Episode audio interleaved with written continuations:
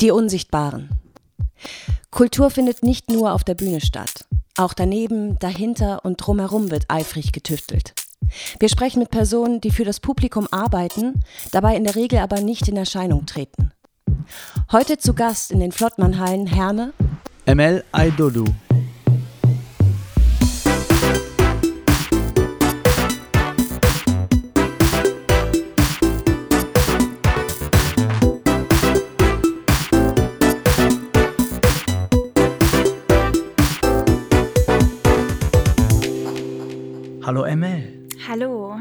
Sebastian. Wie geht es dir?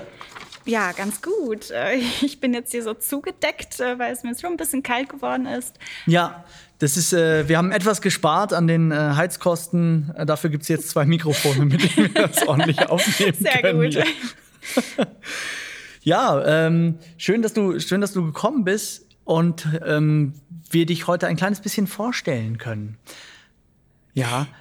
Ähm, und wir, wir wollen vielleicht erstmal, damit die Leute, die sich das anhören, auch so eine Mhm. Vorstellung dafür kriegen, ähm, was du machst. Was, wie würdest du deinen, deinen Beruf selber beschreiben gerade? Was, was sagst du, wenn dich jemand fragt, was du machst? Da fragen mich dann die Leute noch mal direkt, Hä, was ist das jetzt genau? Was Mach machst du mal. jetzt genau? Ähm, ja, ich stelle mich immer als Regisseurin und Dramaturgin vor. Was Ähm. ist das jetzt genau? genau. Äh, Regisseurin, also für Theater. Alle fragen dann erstmal, Hä, wie für Film? Drehst du Filme? Und Okay. dann sage ich, nein, ich äh, mache Theater für die Bühne oder auch um die Bühne herum. ja. ähm, wie man jetzt auch mittlerweile merkt, dass man ein bisschen umdenken muss, Ja. ähm, dass man weg von der Bühne geht, äh, rausgeht äh, und so weiter, kann ich ja gleich mal dazu erzählen. Ja, und Dramaturgin, dass ich äh, Produktion oder Inszenierungen mit begleite, mit Regisseurinnen, ähm, künstlerischen Teams, ähm, ja, und einfach meine Meinung sage, was ich da auf der Bühne sehe und mit ein bisschen Textarbeit und so weiter. Ähm, ja, also ich inszeniere Stücke und begleite Stücke. Okay. Also du fällst äh, genau in die Kategorie der ähm, Menschen, die wir hier vorstellen wollen. Du bist hinter den Kulissen tätig. Man sieht dich also nicht, wenn man ins Theater kommt und sich da hinsetzt und sich ein Theaterstück anschaut. Aber du bist äh, beteiligt gewesen, unsichtbar. Unsichtbar, das wollte ich jetzt auch noch mal sagen. Ich bin tatsächlich gerne unsichtbar. Ist das so? Ähm, ich stand früher gerne auf der Bühne, aber ich bin dann immer wieder weg von diesem Gedanken Ja. gekommen, weil ich denke, dass ich äh, hinter den Kulissen noch viel mehr, ähm, ja, also viel mehr Spaß habe, statt irgendwie auf der Bühne hin und her zu springen. Ähm, Ja. Genau. Spannend, so, weil, ähm, na gut, es liegt vielleicht auch berufsbedingt bei mir daran, dass ich auf der Bühne stehe. Ich viele Leute kenne, die das eben so den, als den schönsten und dankbarsten Moment empfinden, wenn sie dann auf der Bühne stehen und, das, äh, und das präsentieren, was sie erarbeitet haben. Aber das ist dann bei dir, du, du schaust dann zu und weißt, okay, das habe ich, das, was die da gerade vorführen, habe ich mit äh, entwickelt. Ähm, also ich habe, ich mache das ja, weil es mir einfach in der Hinsicht total viel Spaß macht, äh, so Gruppen zu leiten oder Konzepte zu entwickeln, zu proben. Das gehört ja echt eigentlich die ganze Phasen, äh, in Ja. dem ich äh, Inszenierungen vorbereite, probe ich ja. Und das ist ein sehr, sehr besonderer Moment. Ähm, ein sehr intimer Moment, äh, wenn ich meine Schauspielerinnen äh, auf der Bühne habe oder auf der Probebühne. Ähm, da sind Welten möglich gefühlt. Und ähm, dann, wenn es Richtung Ende geht, äh, Richtung Premiere, muss ich dann bestimmte Entscheidungen treffen. Das Stück muss dann endgültig irgendwie geformt sein, Ja. dass es dann, ja, sich dann alleine, ohne mich dann auf den Weg macht mit Publikum. Und ist es schwer dann loszulassen? Ich habe tatsächlich gemerkt, dass ich in den Endprobenphasen ähm, so eine leichte, als würde ich, ähm, wie kann ich dieses Gefühl beschreiben? Es ist so, fühlt sich so an, als wäre ich so leicht betäubt, als würde man mir ähm, etwas wegnehmen, diese Intimität, weil es dann wieder rausgeht nach außen, dass ich dann denke, boah, ähm, ich bin gerade so machtlos gegen dieses Gefühl, Ja. was ich dann habe. Ähm, und ich muss das Baby, was ich jetzt ähm, mit dem Team irgendwie entwickle, abgeben. Ja. Ähm, und darauf vertrauen, dass es dann alleine irgendwie geht und alleine läuft. Voll. kann ich mir gut vorstellen. Ist es denn dann auch so, dass ich, ich ähm, stelle es mir dann auch spannend vor, wenn du dann so eine Woche später oder zwei Wochen später über so ein Stück, das dann schon gespielt wird, dass er die Premiere schon hatte und jetzt so seinen eigenen Weg Flügge geworden ist. Mhm.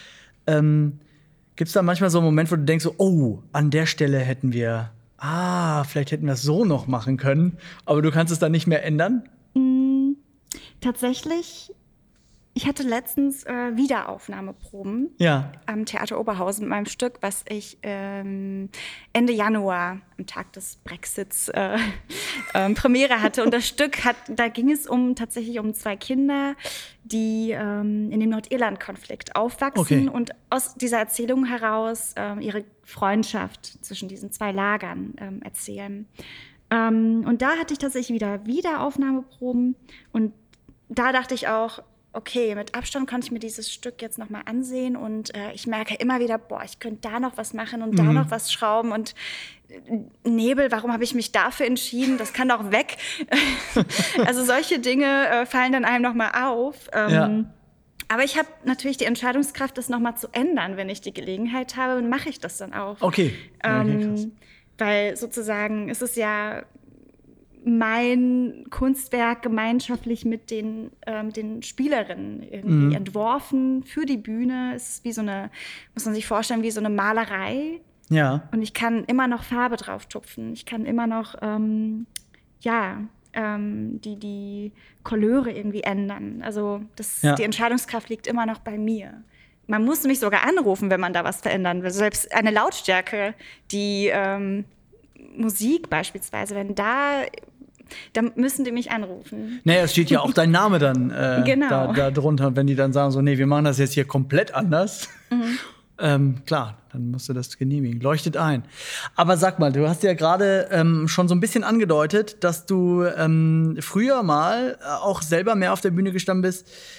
Ähm, und sich das erst so ein bisschen in diese Richtung entwickelt hast, äh, hat, dass du jetzt hinter den Kulissen mehr tätig bist. Ähm, vielleicht ist auch ganz spannend, mal so ein bisschen ähm, auf, auf diesen Werdegang ähm, zu gucken. Ist denn dein erster Impuls, ähm, Kunst zu machen, künstlerisch tätig zu sein, äh, gewesen, auf die Bühne zu gehen? War das so? Oder wolltest du eigentlich irgendwie immer schon Regisseurin, Dramaturgin werden und bist dann diesen Umweg so mhm. gegangen? Ähm, tatsächlich Vielleicht erzähle ich mal meine erste Theaterbegegnung. Auf jeden Fall. ähm, also ich bin ja ähm, in der Türkei geboren und bin mit sechs, fast sechs Jahren nach Deutschland gekommen und ähm, bin ja kurdisch-alevitischstämmig und ähm, in der Türkei ist es einfach unheimlich schwierig gewesen, vor allem für diese Volksgruppe und ähm, die der alevitischen Religion angehören, weil man eine Minderheit ist, ähm, dort zu leben. Mhm. Ähm, deshalb sind wir nach Deutschland gekommen und ähm, bin auch ähm, teilweise die ersten paar Jahre, eineinhalb Jahre im Flüchtlingsheim in Bochum-Stiepel war das doch damals. ja, ein Stück meiner, meiner Kindheit verbracht. Mhm. Das waren so zwei Containerblöcke. Ähm, und da war das tatsächlich so, dass da eine Clowns-Performance gezeigt wurde. Und das war so meine aller, allererste Begegnung ähm, mit dem Theater. Ähm, die haben echt in so einem normalen sozialen Wohnraum, wo Kinder da waren und die Mütter ähm, und die Eltern dann saßen wir da und haben uns das einfach angeschaut. Und es gibt Fotoaufnahmen, wie ich völlig erstarrt mir diese Performance anschaue. So Mund auf, die Augen groß gemacht. Ähm, so kann ich dieses Bild beschreiben. Und äh, so ging es mir dann. Ich wusste, dass, dass mich das irgendwie gecatcht hat. Irgendwas hat es so mit mir gemacht, dass ich dann im Laufe der Jahre immer wieder darauf zurückkam. Mhm. Und ich hatte auch niemanden um mich herum, der oder die mir ähm, auch so in die Hände gegriffen hat oder in den, in den an die Hand genommen hat, ähm, um ja, mich ans Theater zu bringen. Ich weiß noch ganz genau, dass ich irgendwie meinem Onkel irgendwie sagte, boah, ich würde gerne Theater machen. Ich glaube, Theater ist irgendwie cool. Ich glaube, ich äh, muss das irgendwie ausprobieren. Ähm, das hat Jahre gedauert, bis ich so 13 war und ich wusste gar nicht, welche Möglichkeiten ich überhaupt habe. Meine Eltern, ähm, die wussten das ja auch nicht. Mhm. Ähm, ist ja ein fremdes Land gewesen oder ja, gewesen für sie. Ähm, ja, dass ich dann tatsächlich durch äh, eine Schulfreundin an das junge Schauspielhaus in Bochum gekommen bin, da mit 13 an einem Casting teilgenommen habe. Äh, damals noch unter Hartmann. Ja, Okay. so alt ist das.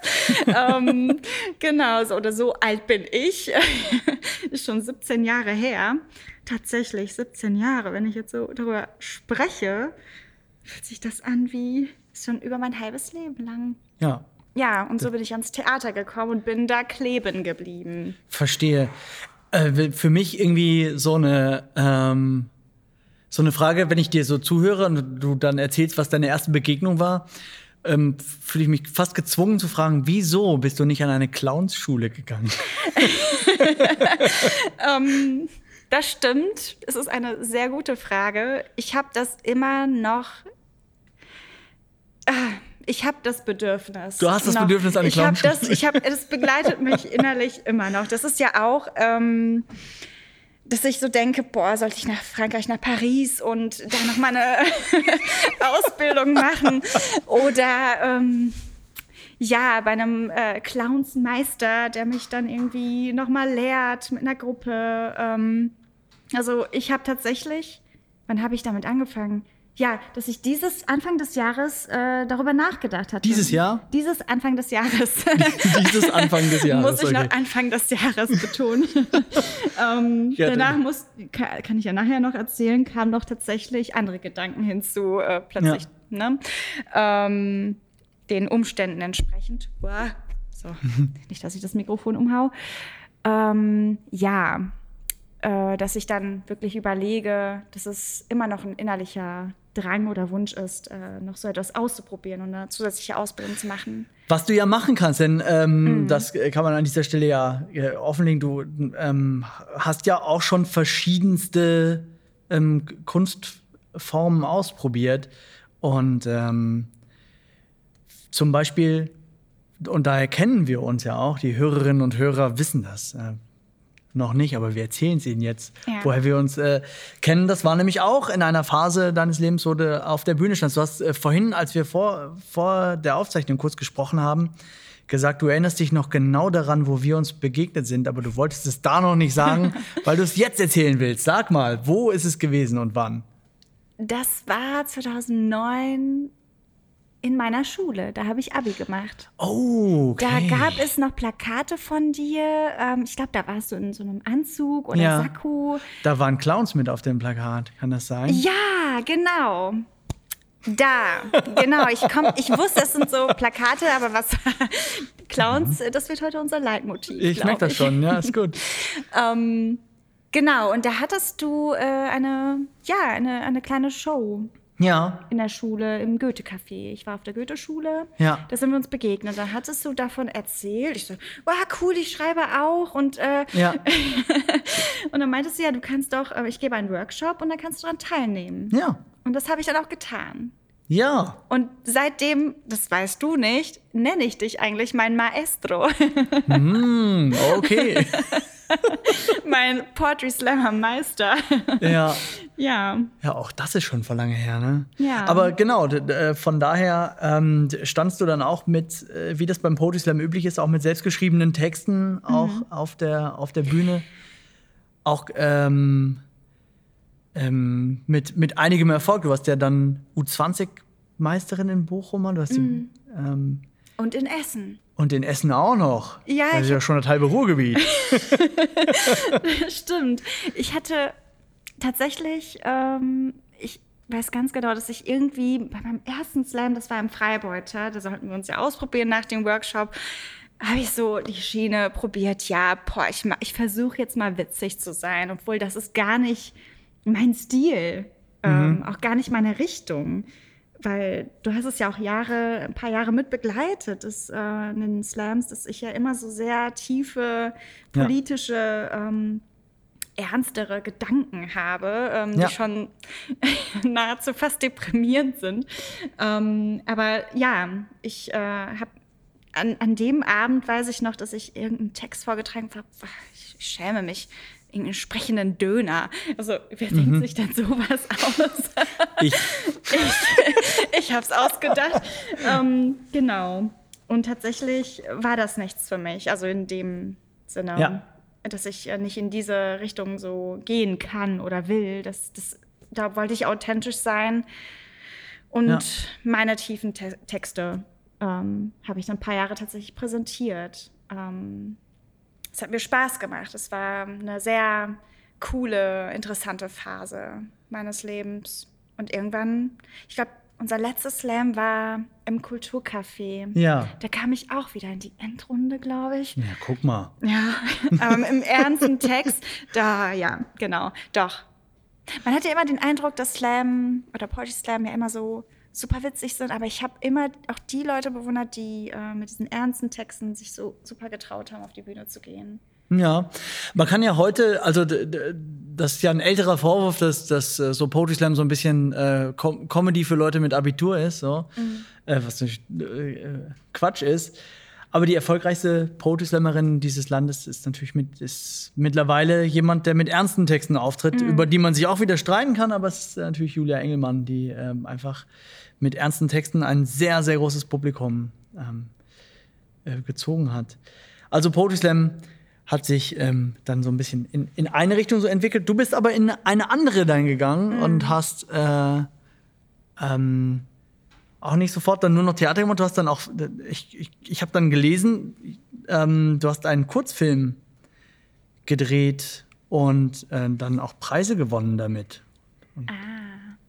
Ja. Ja, ich habe eine Möchtest Menge du nicht drüber reden? Nein, das ist ein, das ist ein super ja, das war ein Herzensprojekt. Oder ja. ähm, da hatte ich, also letztes Jahr, das, dieser, dieser Kurzfilm, da hatte ich meine Oma ähm, porträtiert. Ja.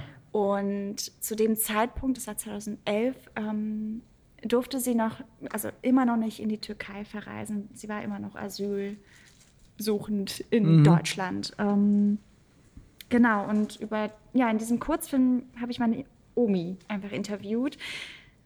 Und ich hätte nicht gedacht, dass das, dass ich damit im Bundeskanzleramt damit ausgezeichnet werde. Ja. Äh, das war nicht mein Ziel. Ich wollte einfach nur diese Geschichte von meiner Oma ähm, einfach dem Publikum irgendwie zeigen oder eine Stimme meiner Oma geben. Ja. Ähm, ja, sie war tatsächlich äh, meine Inspirationsquelle. Sie war mein äh, jahrelang eigentlich mein ich will nicht sagen, einige, für Karl Lagerfeld ist vielleicht äh, Claudia Schiffern äh, irgendwie Inspiration, aber ja. für mich war das immer meine Oma, die mir wirklich immer was erzählen konnte. Ja, ja, leider habe ich sie letztes Jahr verloren und ähm, ja. Oh, mein Beileid. Nicht mehr. Ja. Ja. Ähm, aber umso verständlicher, dass dir dieses Projekt nach wie vor ein, ein Herzensprojekt ist, dass du das, äh, dass du das festhalten konntest. Voll schön. Ähm, und du hast also jetzt, äh, wo ich weiß, dass du ganz viele verschiedene Sachen auch auf deinem, auf deinem Weg danach und drumherum ausprobiert hast. Du hast ganz viele Fächer auch studiert und so in verschiedene Richtungen ähm, ähm, geguckt. Ich habe hier ähm, mir notiert, du hast szenische Forschung, moderne und zeitgenössische Kunst, Kunstgeschichte und Religionswissenschaften ähm, studiert. und ich habe dir doch vorhin gesagt, Gender Studies mache ich jetzt auch noch. Und jetzt machst du Gender Studies. ähm, ich liebe es zu studieren. ich mag es, ja, ich, ich liebe es einfach zu studieren. Ich wusste ja. von klein auf, ich will irgendwie studieren. Ähm, ich meine, hätte ich diese Fächer ähm, nicht studiert, ich, also meine erste Priorität nach dem Abi war eigentlich Regie zu studieren. Ja das hätte ich am ehesten gemacht. Ähm, aber es war unheimlich schwierig, äh, auf einer Regieschule aufgenommen zu werden. Ja.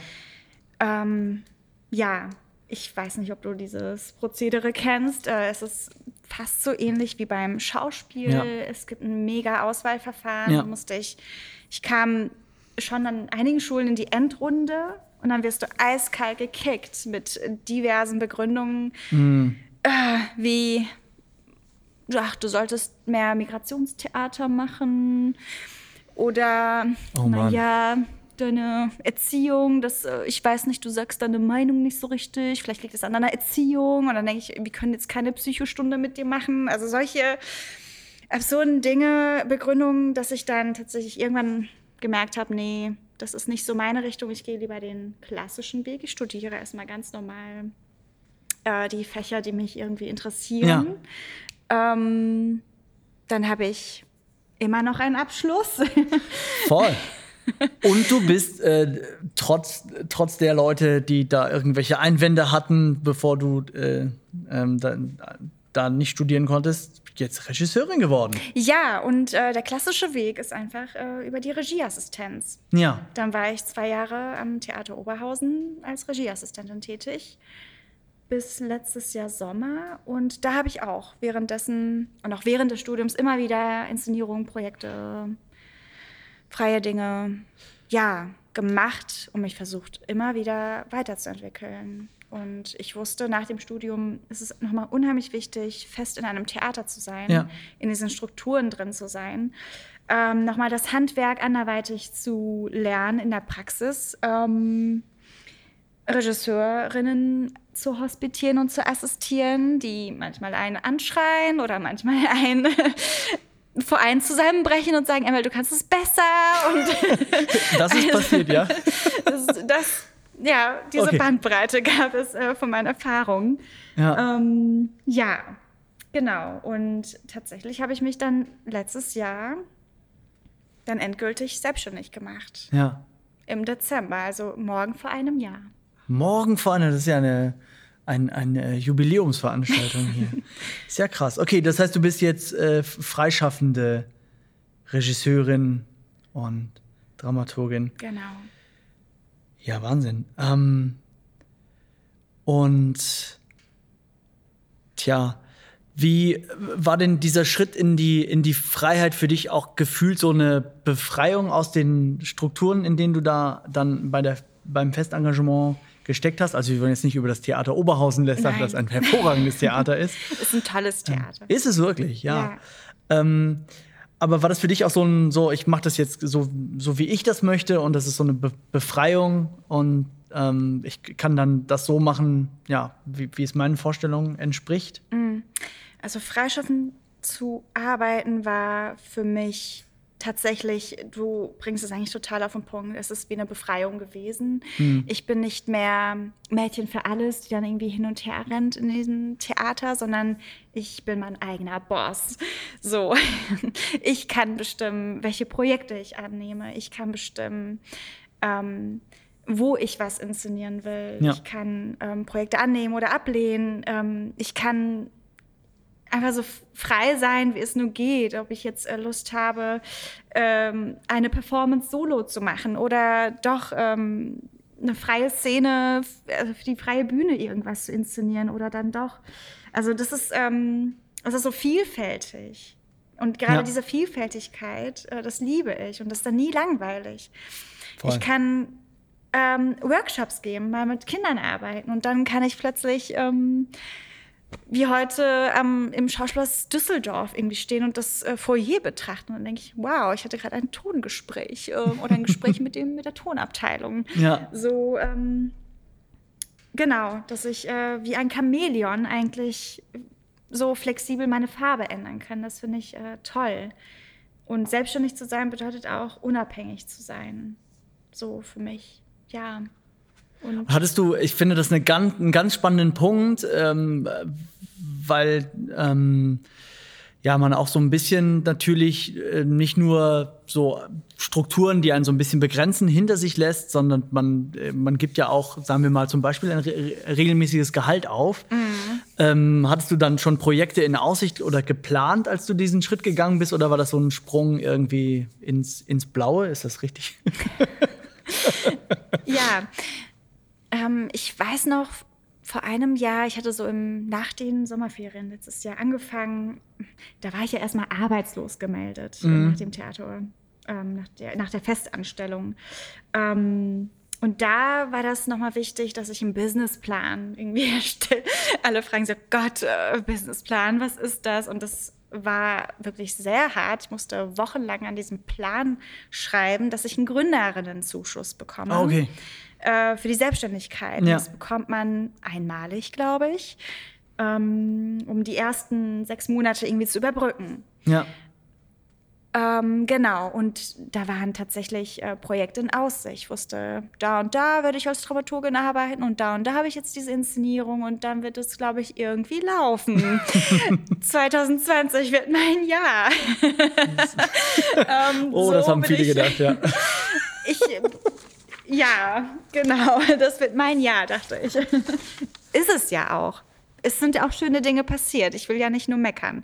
Kann ich auch gleich noch mal genauer darauf eingehen. Ja, Es passieren auch Wunder.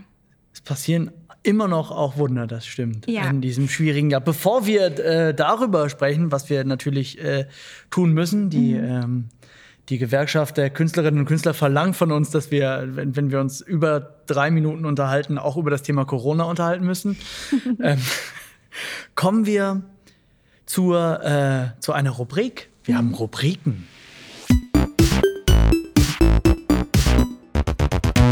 Diese Rubrik trägt den Namen Pitch. Und Pitch heißt, ähm, für diejenigen, die es nicht kennen, dass man einen Vorschlag unterbreitet im Grunde genommen, dass man ein Projekt entwirft. Und wir geben dir jetzt an dieser Stelle ähm, unbegrenzte Ressourcen und Möglichkeiten. Du kannst alles machen, was du willst. Wir machen das nicht nur einfach, um eine Hypothese in den Raum zu stellen, sondern wir gehen fest davon aus, dass dieser Podcast von sehr vielen Multimillionären gehört wird, die äh, dann, wenn sie gleich deinen Projektvorschlag hören, sagen so, alles klar, 10 Millionen ist für mich Portokasse. Ich schreibe sehr viele sehr schwere Briefe und ähm, und die rufen dann an und geben dir das Geld. Also wenn du, wenn du alles zur Verfügung hättest, ähm, an Ressourcen, ähm, an Bühnen, an Leuten, an Geld, was würdest du für ein Projekt machen? Pitch ist mir auch tatsächlich durch Music Maker ein Begriff. Ja, Ist ja auch so ein System, was man irgendwie anklicken kann, ähm, was ja dazu führt, zu einer Veränderung irgendwie führt. ja, das stimmt. Die Tonhöhe ändert sich. Genau. Und ich glaube, wenn ich ein Projekt machen könnte, würde, das wäre etwas Weltweites, etwas, was mit einer kulturellen Bildung zu tun hat, ähm, sei es in einem theaterpädagogischen Bereich oder ähm, auf jeden Fall alles, was mit Bühne irgendwie zu tun hat, dass man das Handwerk, was, ähm, was äh, Künstlerinnen irgendwie mit sich bringen, das irgendwie weitergeben können in diversen Ländern. Also das könnte ich mir sehr gut Mhm. vorstellen, damit es dort dann auch fruchtet und ähm, die Leute selbstständig dann irgendwie ähm, Theater machen können. Ich glaube, das wäre Okay. so ein Ding, was man weltweit, global ähm, umsetzen könnte. Spannend. Also so ein, so ein Austauschprojekt quasi, wo man sich so anguckt, wie das in verschiedenen Ländern läuft und sich dann gegenseitig ähm, ja, dabei unterstützt. Das ist, okay, wow. Ja, ähm, ich bin mir sicher, die, die, die, die Telefone klingeln jetzt schon. Wir strahlen ja nicht live aus, aber meldet euch. Ähm, ja, das, ähm, ich finde auch internationale Projekte immer wahnsinnig, ähm, wahnsinnig bereichernd auch für das, für das eigene Schaffen, wenn man sieht, so wie Leute arbeiten, die was Ähnliches machen in, äh, in anderen Ländern. Du ähm, bist ja auch schon in einigen anderen Ländern unterwegs gewesen, wenn ich mich nicht täusche. Hast du ähm, dir da auch mal angeschaut, wie Leute arbeiten, die dasselbe machen, was du oder was ähnliches machen? Was du hier machst? Tatsächlich wurde ich einmal in so einem, ja, in einem freien Theater in Istanbul mal eingeladen, Mhm. ähm, um dort eine Performance zu inszenieren oder eine kleine Inszenierung zu machen mit ein paar anderen Kolleginnen. Ähm, und das war zu Gesi-Zeiten, Mhm. also oh. 2013. Ja. Theater war dann nebensächlich. Es war eher viel mehr auf die Straße gehen und protestieren. Ähm, und ich glaube, also jetzt ähm, switchen so meine Gedanken, dass wir hier total eigentlich privilegiert sind, äh, keine Zensur zu betreiben. Wir können auf die Bühne gehen und ähm, unsere Meinung irgendwie sagen oder das so zu inszenieren, wie wir das wollen. Aber in solchen Ländern ähm, ist es unheimlich schwierig. Äh, es, es, es, ist in so einer ganzen Staatskontrolle. Mhm. Wird da Zensur betrieben ähm, und da gibt es keine Kunstfreiheit ja. in dem Sinne. Ja, das war etwas, was ich, glaube ich, ähm, beobachten konnte, jetzt so in Istanbul. Und gehst du seitdem dann jetzt bewusster mit dem Umstand um, dass du hier ähm, so ziemlich alles, was du sagen kannst und inszenieren kannst und machen kannst auf der Bühne auch äh, machst? Oder bist du da vorher schon sehr bewusst mit umgegangen, dass es hier diese Beschränkungen nicht gibt? Mm, es kommt drauf an es kommt aufs Thema an, glaube ich. Ähm, ja. Ja, ich glaube, dass ich ähm, ja definitiv viel mehr hier viel mehr Freiheiten habe als ähm, anderswo. Ja. So, ähm, natürlich muss ich mir auch hier Gedanken machen, okay, wie stelle ich jetzt etwas ähm, dar? Kann man das so und so verstehen? Ähm, verletzt sich dadurch irgendwen? Mhm. Kann es ja auch sein. Ähm, das sind, also eigentlich ist ähm, Stücke zu inszenieren, für mich immer wieder zu hinterfragen, was tue ich da? So auch spielt dann immer mit eine große Rolle. Ähm, ja, vor allem wenn es um politische Themen oder so geht. Ja. Ich finde es so, ähm, vielleicht auch eine kleine Brücke hin zum, zum Thema Corona. Ich finde es ganz spannend, dass ähm, wir in, in Deutschland gerade ganz viele Leute sehen können, die auf die Straße gehen ähm, mit Schildern und Megafonen und brüllen, dass sie gegen eine Zensur protestieren. Und man fragt sich so, ähm, ja, wie, wo eigentlich? Die, also, dass das überhaupt geht, ähm, ist so außerhalb des, des Bewusstseins der Menschen, dass sie ähm, gerade wenn, wenn es eine Zensur gäbe, das gar nicht machen könnten. Gegen die Regierung einfach so auf die Straße gehen und mit, mit Schildern und, und versuchen, irgendwie in den Bundestag reinzustürmen und so. Mhm. Ähm, was los wäre in anderen Ländern, wenn man versuchen würde, in das äh, Parlament vorzudringen oder in den, in den Königspalast oder so. Das äh, können sich diese Menschen, habe ich zumindest den Eindruck, ja. überhaupt gar nicht vorstellen. Deswegen glauben die, dass die in einer Zensur ähm, leben. Ja. Das ist schon, schon verrückt, aber ein Produkt dieser Zeit ähm, und ähm, der Tatsache, dass die Leute einfach auch so, ähm, tja, ähm, so ein bisschen von, von der Corona-Krise, die sich ja doch ein kleines bisschen in die Länge zieht, das kann man, kann man schon sagen. ähm, Kleines bisschen zu viel. Klein, klein bisschen, klein bisschen dauert's. Ähm, ähm, ja, einfach, äh, wie, ganz, in ganz verschiedene Art und Weisen beeinflusst sind. Und mhm. das gilt natürlich auch für Kulturschaffende vor der Bühne, auf der Bühne, hinter der Bühne. Und ähm, damit ähm, kommen wir natürlich zu der Frage, ich, als du gerade gesagt hast, du bist jetzt seit einem Jahr mhm. freischaffend, so, habe ich sofort innerlich gedacht, so, oh nein. Also das bedeutet, dass drei Monate nach dem Beginn deiner Selbstständigkeit jemand gesagt hat, okay, jetzt kann auf Bühnen nichts mehr gemacht werden. Wie hast du ähm, ähm, diesen Moment erlebt, als es losging mit dem, mit dem ersten Lockdown und die ersten Veranstaltungen verboten wurden? Ich konnte es erstmal gar nicht realisieren. Ich glaube, mhm. oder, oder es auch gar nicht wahrhaben. Da war ich tatsächlich auch, ähm, hatte ich dieses NRW-Stipendium für Kinder- und Jugendtheater bekommen ja. und am Theater Kohlenpott sollte ich noch eine eine Recherchearbeit zum Thema Glück, woran ich gearbeitet hatte, ähm, eine Performance mit jungen Erwachsenen auf die Bühne bringen. Und da hatte ich so schon drei, vier Probentage mit denen und ich dachte, als dann der erste Lockdown kam, puh, ähm, es darf jetzt nicht mehr geprobt werden. Ich dachte, klar probe ich noch. Natürlich mache ich das noch. Ja. Also so hat, war meine erste Haltung. Ich dachte, hä, so ein Virus kann doch jetzt nicht irgendwie meine Gruppe aus den Händen reißen. Und ja, ähm, äh, ja. und tatsächlich war ich erstmal wie gelähmt die ersten Wochen. Man war zu Hause, Man hat irgendwie versucht, ähm, irgendwie Rituale in den Tag einzuführen. Ähm, man hat sich so Gedanken darüber gemacht, okay, ich bin jetzt seit ein paar Monaten selbstständig und äh, ich soll jetzt zu Hause bleiben. Das, wie soll das denn jetzt gehen? Ähm, ich will doch eigentlich arbeiten. Jetzt die, die Bühnen warten auf mich. Ja. Ähm, genau, dass ich da das erste Mal, ich habe mein Leben lang nie an diesem Beruf oder an, an diesem, ähm, ja, diesem Gedanken oder an diesem, an meinem Lifestyle, dass, dass ich das wirklich selbstständig irgendwie meinen Beruf ausübe, nie daran gezweifelt. Ich habe das nie in Frage gestellt. Alle anderen um mich herum haben das vielleicht in Frage gestellt. Meine Eltern haben das vielleicht in Frage gestellt. Ja. Äh, Hast du genug Geld? Wirst du damit überleben? Das, das war mir alles egal. Und jetzt plötzlich habe ich mich gefragt, okay, sollte ich im September, August noch mal anfangen, irgendwie eine Ausbildung zu machen? Mhm. Soll ich da vielleicht im Krankenhaus aushelfen? Soll ich mich irgendwie umschulen lassen?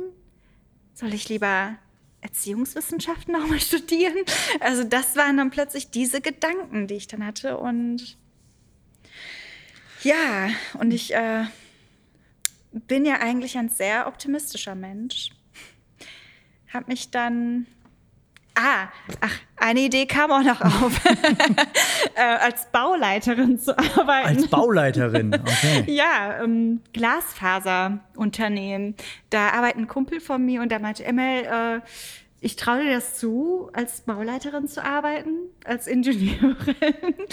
ähm, du, musst du, du musst nicht so viel machen, du musst nur rumreisen. Das, Hauptsache, du kannst gut Auto fahren und kannst von A nach B.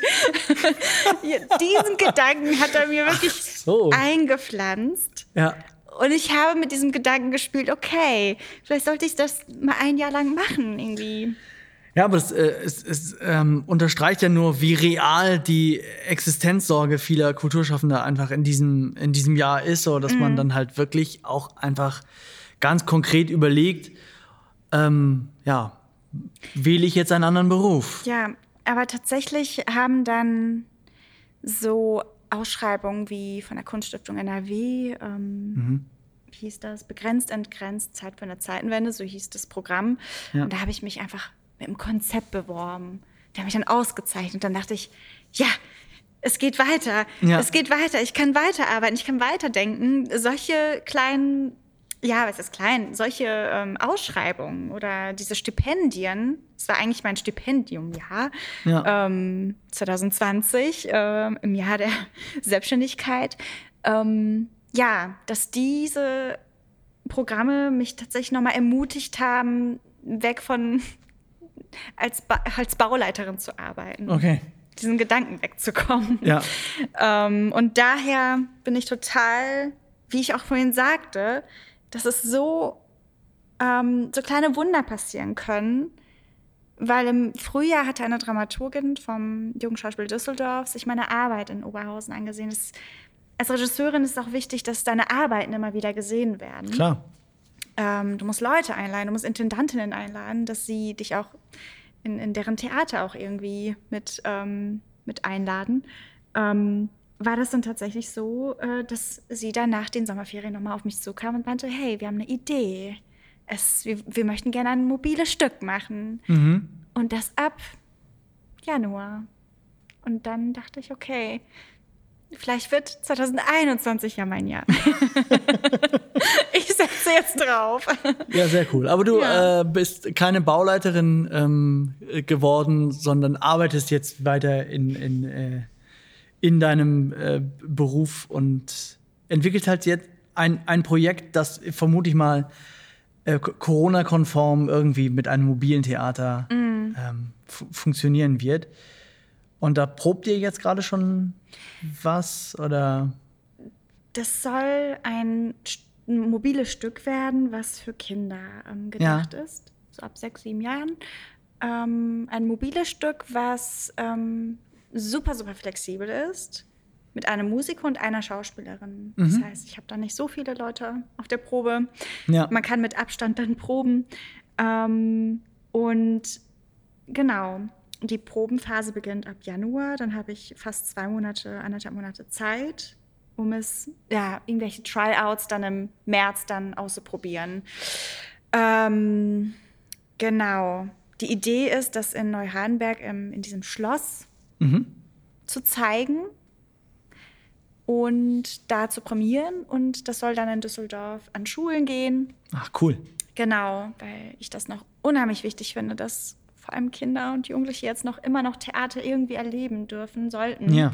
zu diesen Zeiten. Ähm, aber Publikum kann mal zur Seite gestellt werden. Aber ja, ich denke, dass es für Kinder und Jugendliche unheimlich wichtig ist. Ähm, da bin ich jetzt total mit dem Herzen voll dabei. Also wir sind gerade in der Vorbereitungsphase. Ähm, ja, genau. Ja, voll schön, dass, äh, dass es da was, äh, da was gibt, wo man auch hingucken kann, was noch in der Zukunft so passieren wird. Das mhm. äh, kenne ich bei mir selber genauso. Ähm, so, solange ich das Gefühl habe, okay, da ist noch irgendwie noch ein Projekt, da kann man noch was machen, da kann man noch so Energie reinstecken. Ähm, ähm, ja, dann hat man auch nicht das Gefühl, irgendwie nutzlos in den Seilen ähm, zu hängen. Auch wenn ich sagen muss, die Sache mit diesem Bauleiter, wo man nur ein bisschen rumfahren muss, klingt schon reizvoll. Und wenn man dann noch mitbedenkt, dass, das, äh, dass die Internetqualität an vielen Orten in Deutschland immer noch sehr schlecht ist, mhm. vielleicht braucht es auch mehr Leute, Künstlerinnen und Künstler und Kulturschaffende, die Glasfaserkabel verlegen. ähm, ich weiß nicht. Aber ähm, ja, das ist schon, schon ähm, auch ein Beruf, in dem du tätig bist und in dem ich tätig bin, in dem Kulturschaffende allgemein unterwegs sind, in dem man immer wieder auch ähm, verrückte Geschichten erlebt.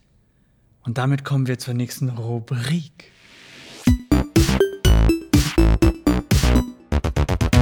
Denn ja, wir haben zwei Rubriken. Und die zweite heißt Nähkästchen.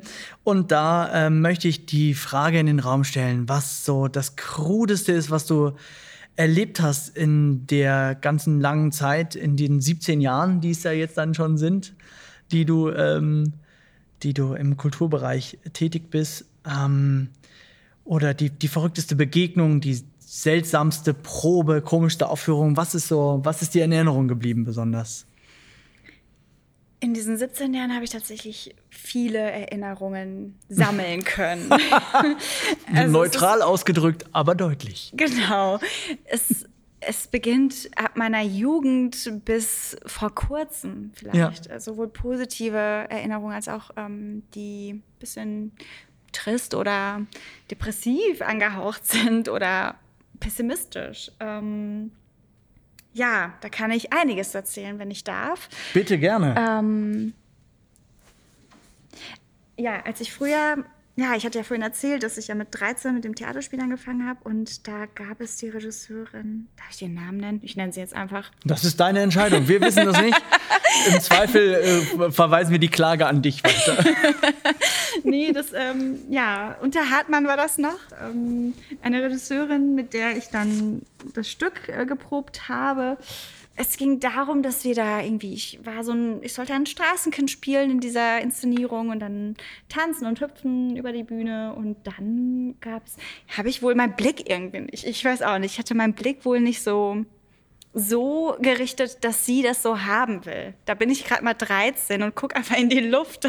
Naja. Wenn man Leute sucht, guckt man in die Luft.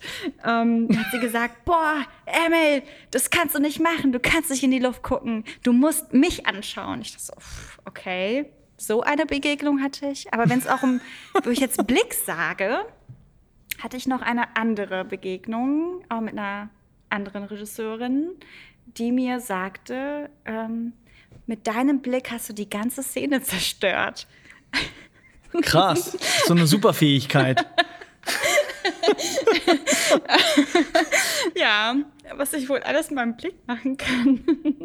Erstaunlich. Ähm, das fällt mir ein.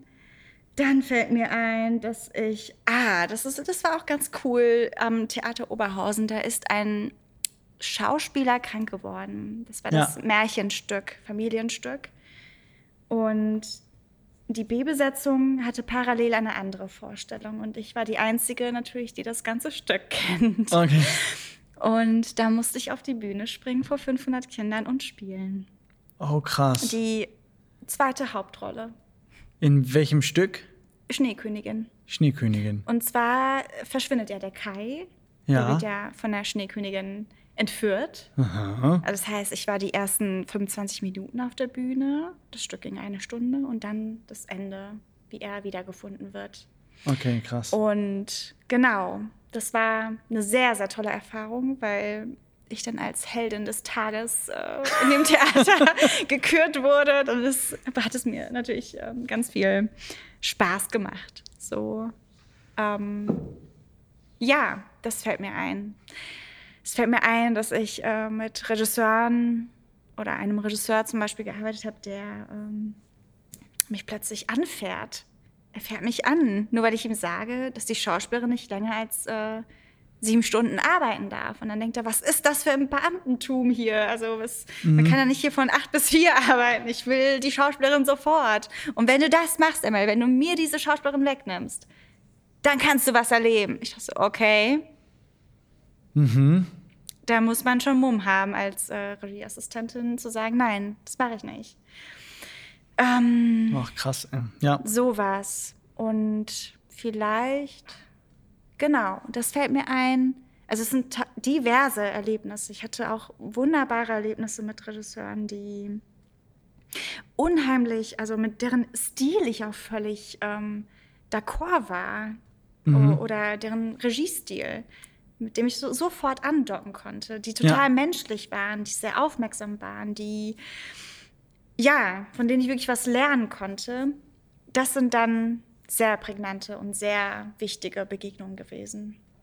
Ja, das kann ich mir vorstellen. Also, dass man so im, im Laufe des Weges so Leute trifft, von denen man denkt, okay, so wie er oder sie das macht, will ich es eher nicht machen, wenn ich selber mal Regie führe. Und äh, eben auch andersrum, manche Leute, bei denen man denkt, so, wow, okay, krass, so, so sollte man das machen. Ich stelle es mir immer ähm, wahnsinnig spannend vor, weil das eben auch so Regie zu führen, Dramaturgie zu machen, das, ähm, oder auch als Schauspielerin, Schauspieler oder ähm, so in einem Stück beteiligt zu sein, immer auch ein Prozess ist, der ganz viel ähm, Sozialdynamik beinhaltet, weil man mit ganz vielen Leuten zusammenarbeitet. Das ist für mich ähm, so ein bisschen fremder Gedanke, weil ich ähm, eigentlich immer alleine auf der Bühne stehe und mir selber ausdenke, was ich sage und dann sage ich halt so, wie ich, wie ich will.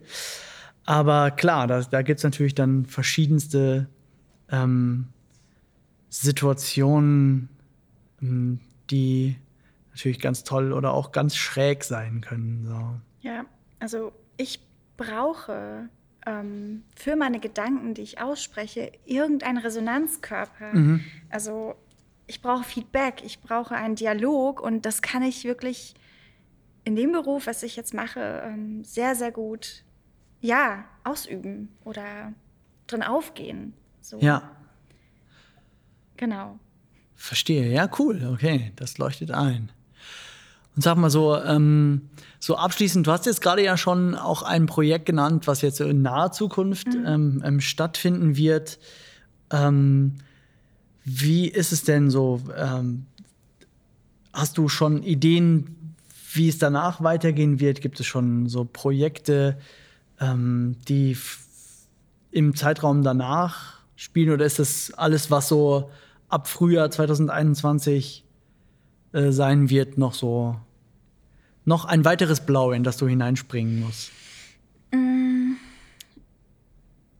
Was natürlich die, diese Pandemie dann auch mit sich bringt, ähm, auch also positive Dinge, die man für sich ähm, ja, sehen kann oder begreifen kann, dass ich tatsächlich ähm, Anfang des Jahres mh, sich das jetzt so hin entwickelt hat, dass ich ein Kollektiv jetzt auch habe. Eine befreundete Künstlerin, ähm, Tänzerin, Choreografin ist sie. Ähm, die hat dann Kontakt zu mir aufgenommen. Damals war sie noch in, also Anfang des Jahres, äh, in New York. Ähm, und genau, sie hat dann wirklich, sie ist auf mich zugekommen und meinte, hey, ähm, wir sind eine Community, wir sind POCs, wir, ich brauche Leute um mich, mit denen ich mich austauschen kann. Und so hat sich das dahingehend entwickelt, dass wir, ähm, dass ich noch eine andere ähm, Freundin und Kollegin dazu geholt habe, eine Kuratorin und Performerin, dass wir jetzt ein Dreierkollektiv sind. Und ja, gemeinsame, gemeinsam arbeiten wollen. Cool. Und Stücke inszenieren, Projekte leiten. Ja, da stehen schon einige coole Dinge bevor, denke ich. Oh, spannend. Ja, die langfristig Ja. oder auch fürs übernächste Jahr schon geplant sind. Cool. Emel, ich hoffe ähm, für dich, weil ich auch das Gefühl habe, dass es ein großer Traum ist, der nach wie vor in dir wartet, ähm, dass bei all diesen Projekten, die du in der Zukunft planst, auch noch Zeit bleibt für die Clownschule. Ja, hoffe ich doch. Ich hoffe, ich kann diese Idee die nächsten Jahre umsetzen. Das In wäre schön. Paris. Ich will das sehr gerne sehen. Ja, doch, das, ist, das wäre toll, die Clownschule. Ja, Ach, wunderbar. Na gut, dann laden wir dich das nächste Mal wieder ähm, hier ein, wenn du, äh, wenn du Clown geworden bist. wenn ich ein Clown geworden bin, ja. Ja, dann ganz vielen Dank auf jeden Fall, dass du heute hier warst und deine, deine Geschichte erzählt hast und deine Geschichten erzählt hast. Also ähm, vielen Dank für deinen Besuch hier bei uns im Podcast, bei der allerersten Folge äh, von Die Unsichtbaren. Ja, ich danke dir, Sebastian.